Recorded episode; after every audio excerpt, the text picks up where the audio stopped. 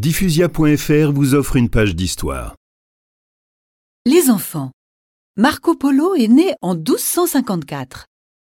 Et à cette époque, le roi de France était Saint Louis. Exactement. C'était le Moyen Âge en Europe. Mais des villes comme Gênes ou Venise, actuellement en Italie, étaient déjà relativement modernes. Et surtout très riches.